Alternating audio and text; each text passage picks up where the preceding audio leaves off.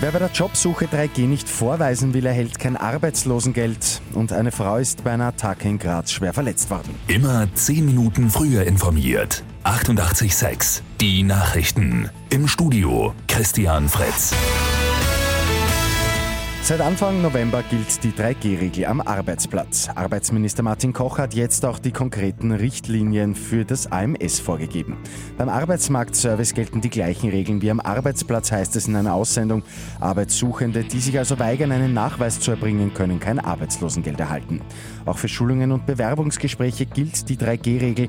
Wer für Schulungstermine keinen Nachweis erbringt, erhält für diesen Tag auch kein Arbeitslosengeld.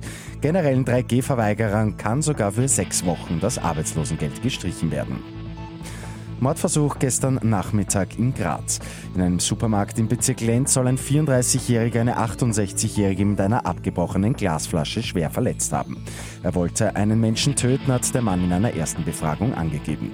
ZeugInnen und Angestellte haben die Frau in Sicherheit gebracht und den Mann bis zum Eintreffen der Polizei festgehalten. Opfer und Täter haben einander nicht gekannt. In Österreich wird heute der Novemberpogrome vor 83 Jahren gedacht. In Wien wird heute auch eine Namensmauern-Gedenkstätte eröffnet. Sie erinnert an die über 64.000 jüdischen Opfer der Nazis. Die Wiener Autorin Raffaela Edelbauer hat für ihren Roman Dave den österreichischen Buchpreis 2021 erhalten.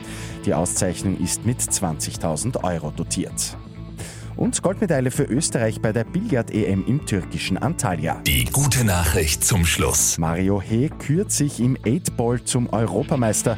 Für den 28-jährigen Vorarlberger ist es bereits der zweite EM-Titel. Mit 886 immer 10 Minuten früher informiert. Weitere Infos jetzt auf Radio 886 AT.